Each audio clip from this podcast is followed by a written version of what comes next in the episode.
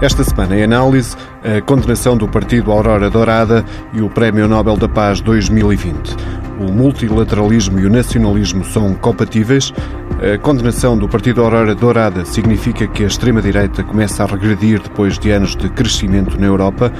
Será que a Europa ainda é uma reserva moral do multilateralismo? Comigo em estúdio está Diana Soler, investigadora do IPRI, Instituto Português de Relações Internacionais, e via Skype, Madalena Rezende, também investigadora do IPRI.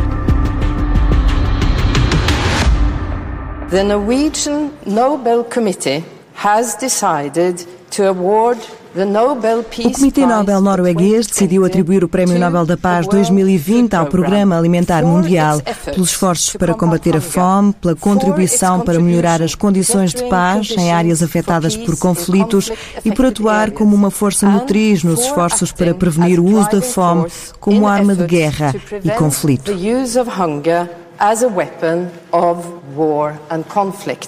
Foi assim o anúncio do Prémio Nobel da Paz, este ano atribuído ao Programa Alimentar Mundial das Nações Unidas. A maior agência humanitária do mundo está presente em 88 países e ajuda mais de 100 milhões de pessoas. No que levamos de século XXI, o Nobel da Paz foi atribuído a instituições da ONU por cinco vezes, mas premiar o Programa Alimentar Mundial no momento em que vivemos deixa uma mensagem clara, Diana Soler. Serve também para reiterar a importância da solidariedade global e do multilateralismo. Eu, eu a isso, quanto à questão do, do Prémio Nobel ter sido atribuído ao Programa Alimentar da ONU, ah, tenho três coisas a dizer.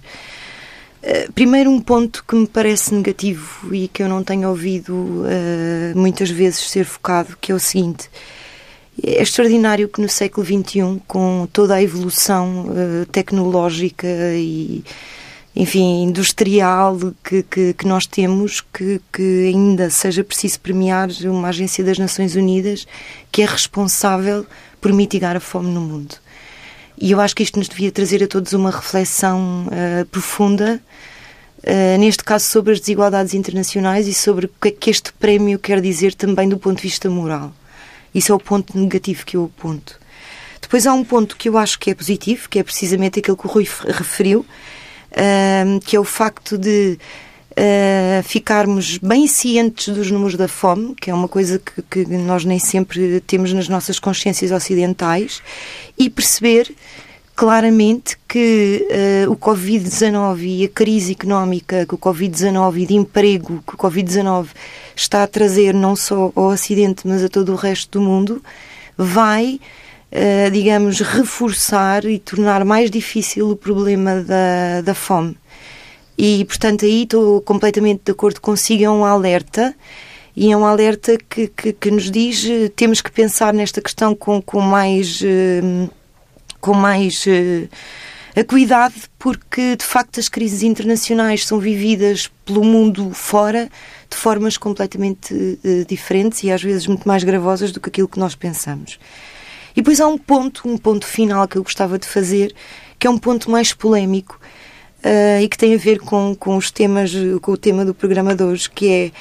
é uh, que no que diz respeito à redução da fome um, ehm, no mundo em geral, uh, a maior responsável nos últimos, nas últimas décadas tem sido a globalização. Uh, que ao mesmo tempo é responsável por tantas desigualdades sociais uh, no Ocidente. E a globalização porquê? Porque a, globalização permitiu que países como a China e a Índia uh, enriquecessem de uma maneira rápida e, e, enfim, e muito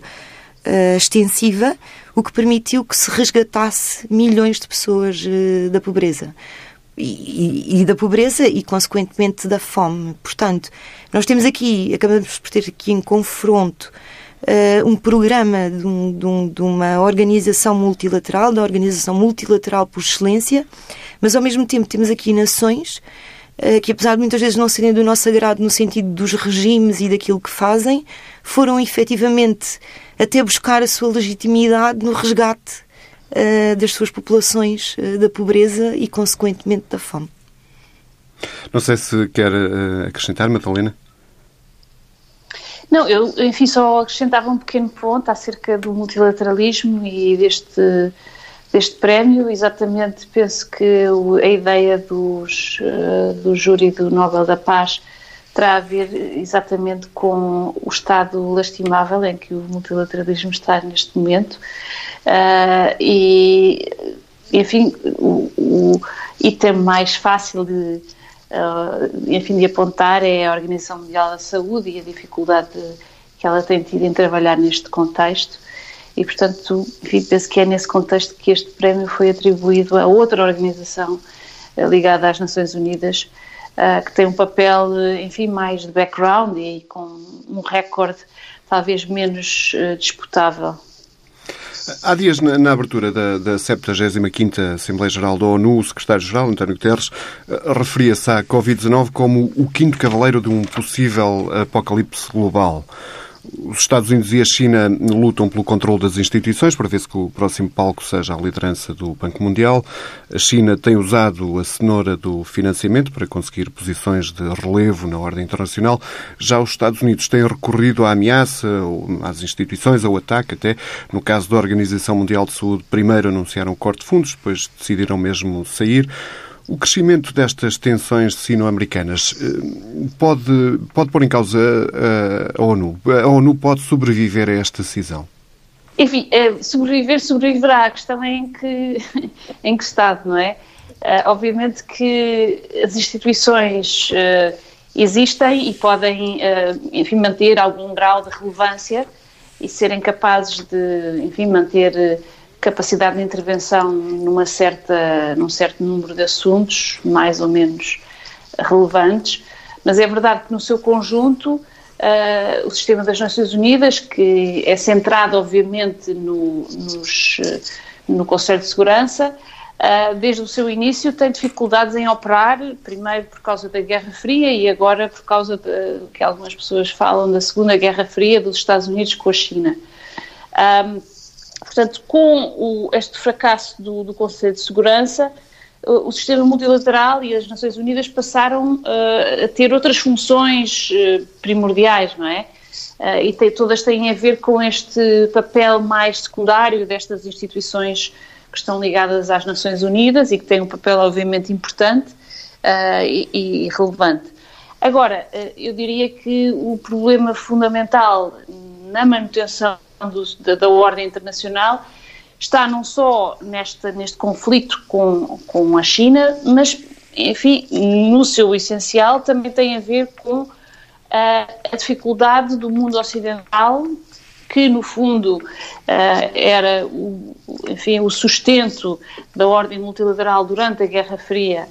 uh, e passou ou continuou a ser uh, durante as primeiras décadas do pós-Guerra Fria, está extremamente dividido e os próprios Estados Unidos têm dificuldade em se, em se manter como o líder desta ordem internacional. E, portanto, estamos a ver um progressivo, uh, digamos, esvaziamento desta ordem uh, e, eventualmente, a Diana dirá também uh, se estamos a ver a transição para um mundo sem ordem internacional ou uma ordem, digamos, multipolar, que não sabemos muito bem qual é uh, o caráter, mas que pelo menos uh, sabemos que em termos de regras e de um, capacidade de, manutenção dessas regras é muito mais fraco do que aquilo que daquela ordem que estamos habituados desde o fim da Guerra Fria, da, da Segunda Guerra Mundial. Bom, eu acho que a Madalena aqui tem toda a razão. eu acho que mais as tensões sino-americanas de que fala são um sinal de que o sistema internacional está em mudança. E cada vez que o sistema internacional muda verdadeiramente, e neste caso com o declínio relativo dos Estados Unidos uh, e a ascensão relativa da China e o aparecimento ou reaparecimento, depende de, de que país de, de, que países estamos a falar,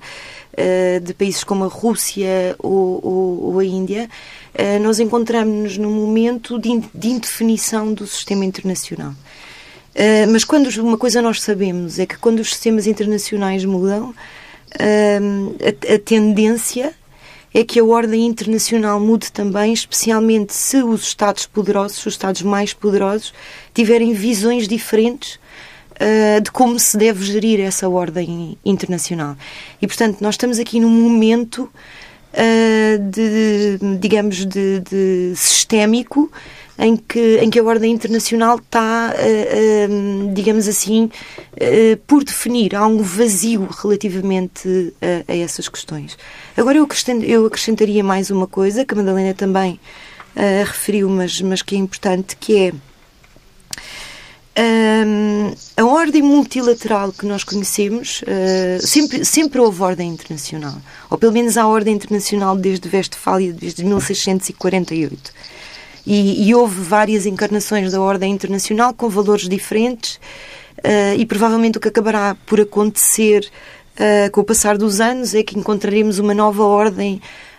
internacional menos liberal Uh, mas, mas que, que, que, encontraremos com certeza uma ordem internacional, porque até porque o contrário uh, é, é, pior, uh, digamos assim, para o, para o sistema internacional. A ordem internacional foi criada. a ideia da ordem internacional, que não se chamava ordem internacional na altura, precisamente para criar sistemas de paz duradouros. Uh, em que as grandes potências se conseguissem entender de forma a não terem que recorrer à guerra permanentemente para que os seus conflitos uh, fossem, fossem sanados, digamos assim. E, portanto, o que a história nos diz é que mais tarde ou mais cedo, com, esta, com esta nova configuração do sistema internacional, que ainda estamos a ver como é que se vai definir, os atores vão de encontrar uma forma de ordem uh, digamos assim, que os impeça de estar em permanente uh, conflito e em permanente tensão. Agora, também há uma coisa que, uh, que é importante dizer, que é o esvaziamento, eu acho que a Madalena usou a palavra perfeita, o esvaziamento da ordem internacional liberal que nós vemos agora está profundamente relacionado com dois fatores. O primeiro deles uh, foi o que aconteceu nos anos 90, em que a ordem liberal internacional, como os Estados Unidos eram a única grande potência do sistema internacional, uh, se tornou uma ordem uh, muito mais impositiva e muito mais cristalizada em determinados valores do que a maioria dos Estados do mundo estavam dispostos a aceitar. E, portanto, assim que essa ordem começou a tremer, os outros Estados fizeram saber uh, que estavam interessados em que essa ordem tremesse. Uh, e a segunda razão foi que o próprio presidente dos Estados Unidos, Donald Trump, eleito em 2016, foi eleito numa plataforma eleitoral, com um programa eleitoral, em que dizia claramente que a ordem internacional liberal tinha sido, uma, tinha sido negativa, profundamente negativa para os Estados Unidos, e que no seu mandato a ordem liberal, a ordem multilateral, ia, não diria ser destruída, ele nunca disse isso, mas iria ser esvaziada. Ele era um presidente que não estava interessado em manter a ordem liberal internacional. E isso, digamos assim, fez com que, se calhar, uma inevitabilidade uh, relacionada com uma questão do sistema internacional acelerasse uh, uh, de uma forma, enfim, se tornasse muito mais rápida com esta recusa de Donald Trump quer de liderar o mundo, quer de manter a ordem internacional tal, tal como nós a conhecemos, ou com as devidas uh, reformas que são precisas quando o sistema muda. Nesse sentido, uma eventual vitória de Joe Biden uh, relançaria aqui os dados. Por outro lado, um, uma nova vitória de Trump uh, que, que, levaria a que papel da China? Que papel é que a China teria no caso Trump ou terá caso Trump seja reeleito? Bom, eu diria que a questão chinesa ou a animosidade entre os Estados Unidos e a China não depende muito de quem ganhar as eleições. Obviamente que Trump veio uh, tornar mais óbvia essa, essa animosidade entre, os, entre as duas super ou grandes potências e, e, e, tornar isso, digamos, um, um assunto absolutamente central de todas as discussões. Mas eh, se olharmos para o, para o uh, para a campanha de, para o programa de Joe Biden, ele não é assim tão diferente na sua abordagem relativamente à China uh, e parece-me que por todo, enfim, por todo o Ocidente e não só, também na, na Ásia, há de facto durante este ano, o fim do ano passado, este ano, mesmo na opinião pública e nos governos, uma grande viragem relativamente à percepção do papel da China uh, no sistema internacional e, enfim, relativamente aos, aos países em particular. E, portanto, vê-se aqui uma, uma clara momento de charneira que tem a ver, obviamente, com Trump, mas também tem a ver com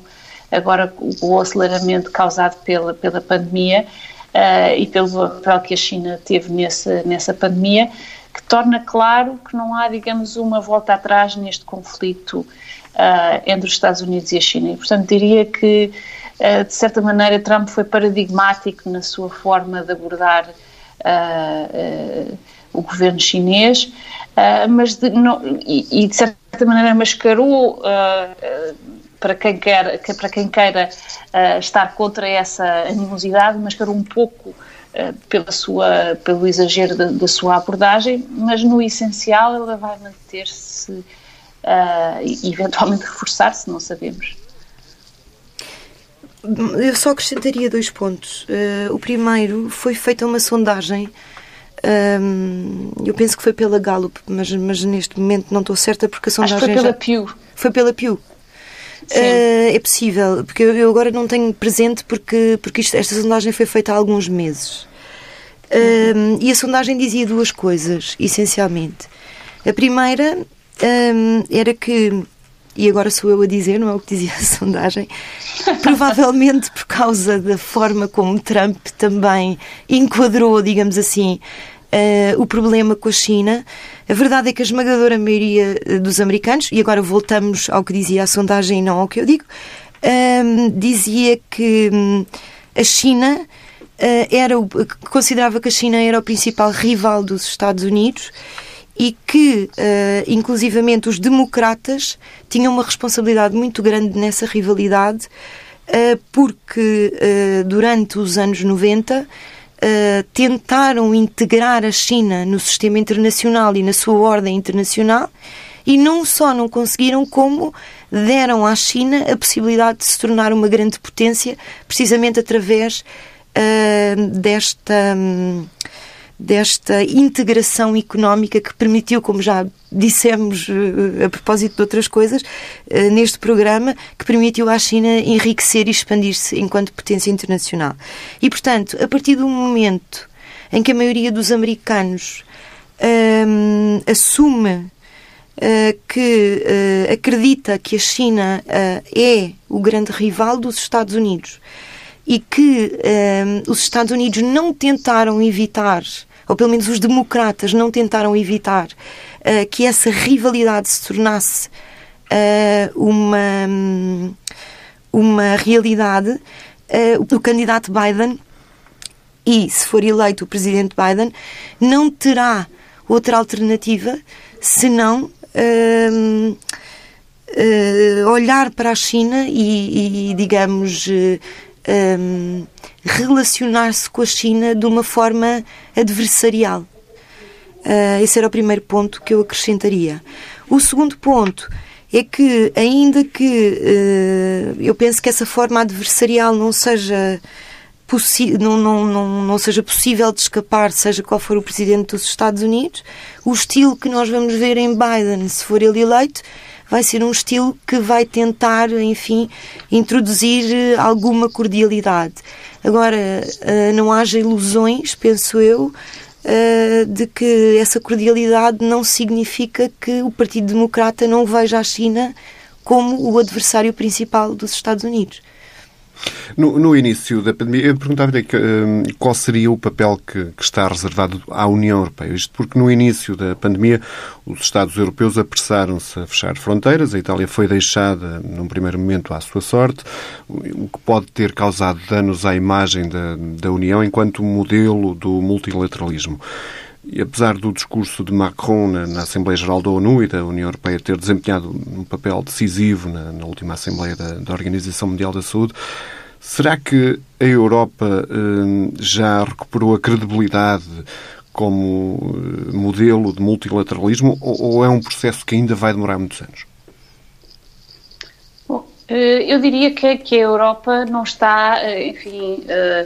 mal posicionada neste momento, depois de ter conseguido ultrapassar um grande tabu na sua, uh, enfim, enfim nos, nos, principais assuntos que, que, que, impediam a sua unidade, nomeadamente a questão da dívida uh, conjunta um, dos países para fazer, enfim, face a, a, a, a crises económicas. Portanto, esta capacidade da Europa de, em poucos meses, negociar no Conselho de Ministros uh, uma, enfim, um pacote de ajuda aos países um, e agora, durante estes meses, fazer esse, essa evolução para se tornar de facto realidade, uh, tem salvado, de certa maneira, o, a imagem da Europa aos olhos dos próprios europeus e penso que, ao nível internacional, uma vez que, uh, de certa maneira, também pelo seu modelo social uh, e por estar a conseguir gerir a crise económica, social, eh, e, de certa maneira, também eh, de saúde sanitária, de uma forma mais eficaz uh, que os Estados Unidos, está, do ponto de vista do mundo ocidental, uh, a ganhar pontos face aos nossos parceiros americanos. E, portanto, de certa maneira, este modelo europeu, no momento em que, uh, a nível internacional, a globalização perde face aos movimentos de regionalização, a Europa emerge como um modelo, mais uma vez, bem sucedido nesta, enfim, nesta evolução internacional. E por isso parece-me que este multilateralismo regional, que parece ser, de certa maneira, o, enfim, o sucessor da grande fé que se punha no globalismo e que está em retrocesso, como sabemos, Nesse aspecto, a Europa não está propriamente muito mal posicionada. Uh, agora, uh, se a China se mantiver como o grande rival e, enfim, a grande alternativa ao mundo ocidental, eu penso que também a Europa está a sofrer neste, neste processo. E, e, a longo prazo não podemos estar muito complacentes, achar que estamos a fazer tudo muito bem e que estamos a ganhar aos Estados Unidos, quando no fundo o que está a acontecer é que a nossa, o nosso modo de vida e a nossa, o nosso modelo está a perder pontos face ao modelo chinês, ao modelo uh, russo e, e, e, a Europa, como ator internacional, não tem de facto conseguido estar à altura, uh, nem pouco mais ou menos, sequer na sua, na sua vizinhança, para fazer face a estes, uh, estes autoritarismos que têm capacidade de, de forma agressiva, imporem a sua vontade um, em todos os focos de instabilidade que se têm vindo a acender, enfim, Síria, Líbia, agora o Nagorno-Karabakh, enfim, por toda, todo o Mediterrâneo e a Europa aparentemente não tem uh, mínimo, a mínima capacidade de, de, estar presente e de impor qualquer que seja o mínimo de ordem. Portanto, diria que é uma, uh, é um, uma avaliação mista. Eu, eu, acrescentaria mais uma coisa. Eu ontem estava a ler um documento que eu não, não posso identificar a fonte porque ainda não foi publicado, mas vai ser em breve, eh, que dizia que a Europa tem vontade de resgatar o multilateralismo como ideologia. Nós, durante muitos, muitos anos, eh, mal do meu ponto de vista, eh, deixámos a ideia de ideologia para trás. Uh, e se nós uh, talvez tivéssemos olhado para a ordem liberal uh, e para a ordem multilateral como uma ordem ideológica eh, e não como a forma natural de estar no sistema internacional, tínhamos percebido que é, isto, é disto mesmo que, que estamos a falar. o multilateralismo, a ordem liberal tal como nós a conhecemos hoje, é fruto uh, de, uh, digamos, um, uma construção ideológica e depois prática empírica uh, que vem dos Estados Unidos dos anos 40, do fim da Segunda Guerra Mundial, que, que, que efetivamente se manteve durante a Guerra Fria. Uh, em parte porque havia um conjunto de democracias que estavam dispostas a defender essa ordem, em parte porque havia um inimigo comum. E como de alguma maneira eu já referi, um, essa ordem vai entrando, essa ideologia liberal, internacionalista, universalista, vai uh, de alguma maneira sofrendo sucessivos golpes, uh, desde, que, desde que os Estados Unidos se transformam numa potência unipolar. Primeiro, porque há um conjunto de países que, como a Rússia ou a China, que começam discursivamente, porque ainda não têm força, a dizer que querem que o mundo seja multipolar, uh, não multilateral, mas multipolar. Uh, depois, porque a crise de 2008 vem pôr em questão uma série de valores uh, dessa ordem internacional uh, e desse multilateralismo que nós consideramos que é a forma natural de fazer política, mas começamos a perceber que nem todos os uh, países do mundo pensam a mesma coisa e finalmente com a ascensão destas novas potências que, que, usarão o multilateralismo uh, da forma que, que, que lhes convier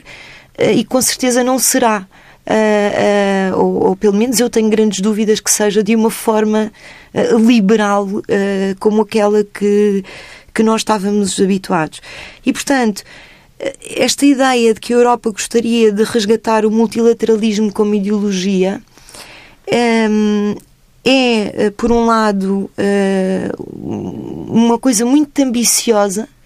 porque no fundo implica que, pelo menos dentro do seu bloco regional, há uma assunção uh, de que uh, uh, há um modelo que, de, de, qual não se, do qual não se vai abdicar, independentemente do que possa acontecer à nossa volta. E, por outro lado, porque, na verdade, o, mundo mudou profundamente uh, nas últimas décadas e é muito difícil, uh, digamos assim, uh, fazer a única coisa que a Europa pode fazer neste momento devido à sua, às suas capacidades do ponto de vista do poder, que é liderar pelo exemplo. Este fecho de fronteiras e, e a pandemia pareciam uma, uma, oportunidade para o discurso nacionalista da extrema-direita europeia, mas estes movimentos parecem não ter conseguido aproveitar esta oportunidade, digamos assim. Sim, acho que, enfim, é um, mais uma vez uma avaliação mista que eu faria, ou seja, acho que por um lado, enfim, o nacionalismo uh, ao nível europeu uh, está aqui para ficar, ou seja, estas forças na Europa Ocidental consolidaram-se como enfim, partidos, uh, vamos ver o que, é que acontece em França nas próximas eleições, mas partidos relevantes e que conseguem impor limites exatamente à, à, ao desenvolvimento das, das instituições multilaterais europeias. Uh, e há de facto uma certa, digamos, resignação, não sei se é a melhor palavra, mas uma ideia de que uh, o nível de integração regional que chegamos uh, agora, mais ou menos, é o nível que, que, que, se vai manter nas próximas décadas. Não há, digamos, profundas, profundos movimentos de aprofundamento da, da, da integração regional há dificuldades em resolver problemas conjuntos na área das migrações, um, na, na, própria questão da, do, do, Estado de Direito, tudo isso uh, tem vindo nas últimas, nos últimos meses a aparecer como dossiês de, de, enfim, de, grande, de grande dificuldade uh, para, para, para encontrar consenso. Portanto, acho que um, na Europa o nacionalismo, enfim, que é, digamos, uh, do, qual o Orban é, digamos, a figura mais conhecida e mais articulada no seu, no seu discurso e na sua ação, um, está, está, está consolidado, ou seja, está eh, como uma resistência a este, a este sistema, ao desenvolvimento ou ao aprofundamento deste sistema multilateral europeu. Mas, ao mesmo tempo, vemos, eh, enfim, eu acho que, que o fechamento das fronteiras durante a pandemia eh, eu não diria isso, não olharia para esse sinal como um sinal de, de, que o nacionalismo prevaleceu, pelo contrário, ou seja, as questões de saúde, as emergências de, eh, sempre estiveram inscritas no, no modelo europeu e, portanto, acho uma reação natural e, e, e, obviamente, que este multilateralismo é feito de Estados nacionais, não é feito primariamente de instituições supranacionais e, portanto, esta, esta concertação uh, europeia, eu diria, que uh, foi relativamente bem conseguida e aproveitou um, um, momento de crise para, para resolver alguns dos problemas uh, que restavam nomeadamente na questão da moeda única. Um, portanto, obviamente que o nacionalismo um, não pode ser visto, pode ser visto como uma certa resistência a, a, a tendências para, para, para, o federalismo europeu, mas não pode ser visto, do meu ponto de vista, como uh, necessariamente antitético a uma, a uma, a uma concertação multilateral uh, regional. Ou seja, uh, o nacionalismo pode ser um, um, um ingrediente de uma, uh, desde que não seja agressivo e desde que não seja necessariamente digamos, com características guerreiras face às outras nações, pode ser capaz de uh, uh, aceitar este, este modo de concertação uh, que encontramos na Europa. Portanto, diria que se o multilateralismo é também uma ideologia, o nacionalismo, obviamente, que é uma resistência a essa ideologia, mas não tem que ser necessariamente antitético. Na semana, um dos, um dos partidos mais relevantes, que chegou a ter um, um dos papéis mais relevantes na, na Europa, de extrema-direita, foi o Aurora Dourada, que chegou a ser o terceiro maior partido no Parlamento grego em 2015. Foi na semana passada considerado uma organização criminosa por um tribunal de Atenas, uma sentença histórica que finalizou um julgamento de cinco anos. O Tribunal condenou ainda vários dos ex-deputados do partido por participarem numa organização criminosa e considerou outros culpados de liderarem essa mesma organização. A extrema-direita alemã, que parecia imparável nos últimos cinco anos, hum, também ligada a redes criminosas, houve o, o assassinato de Walter Lub, que é hum, o presidente da região de Kassel, assassinado por um homem que admitiu ter-se radicalizado nos comícios da AfD. Recentemente, a polícia polícia tem detido e acusado vários militantes da extrema-direita de terrorismo. Hum, o crescimento que parecia imparável, dizia eu, que em 2014 surgiu o movimento Pegida. A AFD já está em todos os parlamentos regionais, mas nos últimos tempos parecem começar a surgir eh, resistências no resto da sociedade a este crescimento. Eu gostava só de voltar um bocadinho atrás relativamente à questão do, do nacionalismo. Um, eu concordo com a Madalena, o nacionalismo é uma ideologia também, mas além de ser uma ideologia, uh, também é um traço identitário daquilo que todos nós somos. E o que me parece que aconteceu na Europa,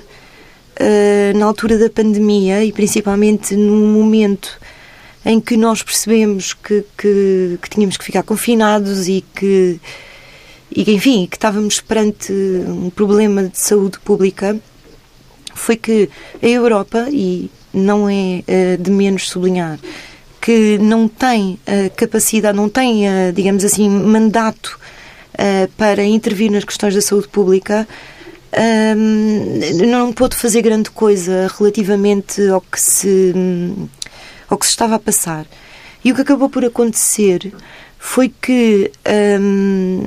que, que, que, o nacionalismo, enfim, que, que os governos uh, dos Estados tiveram esse papel, digamos assim, de, de enfim, de, de gerirem uh, o momento mais difícil das pandemias, da, da pandemia. E isso tornou natural Uh, penso eu, que, um, que, que, as pessoas, as populações começassem a olhar para os seus Estados, para os seus Estados-nação, até de uma maneira mais benigna, algumas delas, do que, do que faziam até aqui.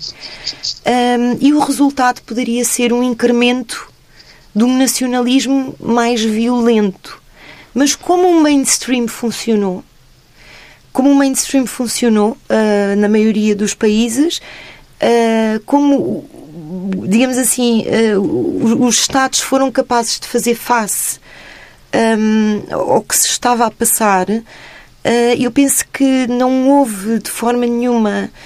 uh, dizer, que, isso de algum, ou que isso de alguma maneira tirou espaço uh, aos partidos de protesto nacionalistas,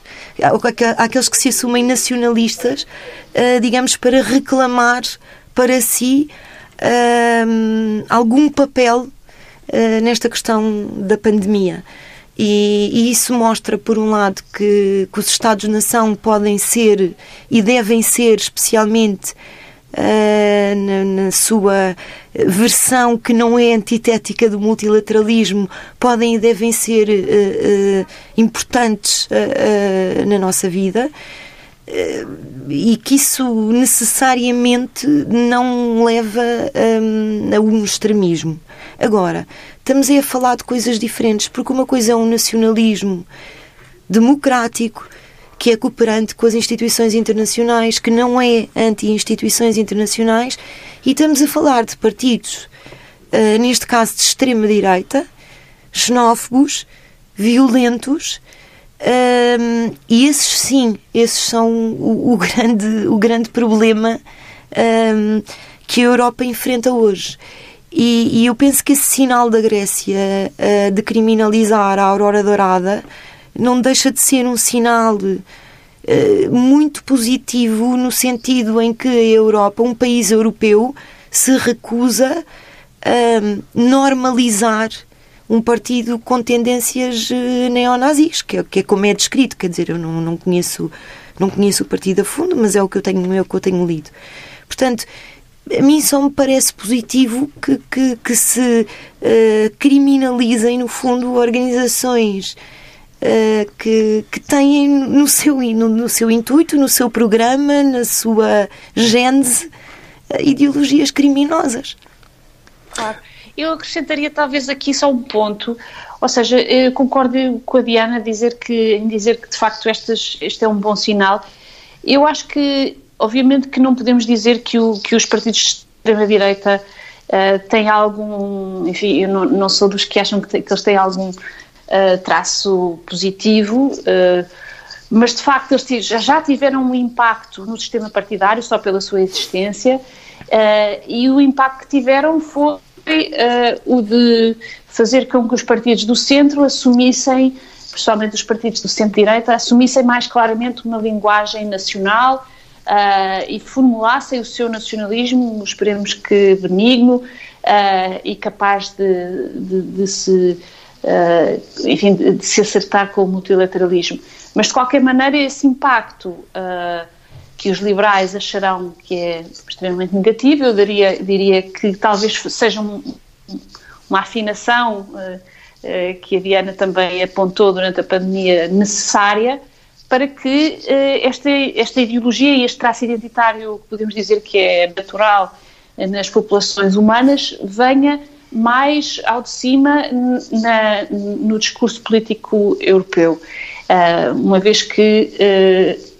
uh, mesmo nos partidos de, de, de centro-direita ele estava bastante desacreditado desde o fim da, da, Segunda Guerra Mundial pelas razões que sabemos. E portanto podemos estar a ver ou temos ter visto durante estas décadas do pós-Guerra Fria esta reabilitação de certa maneira uh, do nacionalismo ideológico mais, uh, eventualmente moderado, mas mais uh, visível e mais, digamos, aberto a todos, a, a todos os, os, os votantes e, enfim. Madalena Rezende, Diana Soler, agradeço a ambas. Pode ouvir-nos em tsf.pt e em podcast o Mapa Mundo, parceria entre a TSF e o Instituto Português de Relações Internacionais, regressa na próxima semana.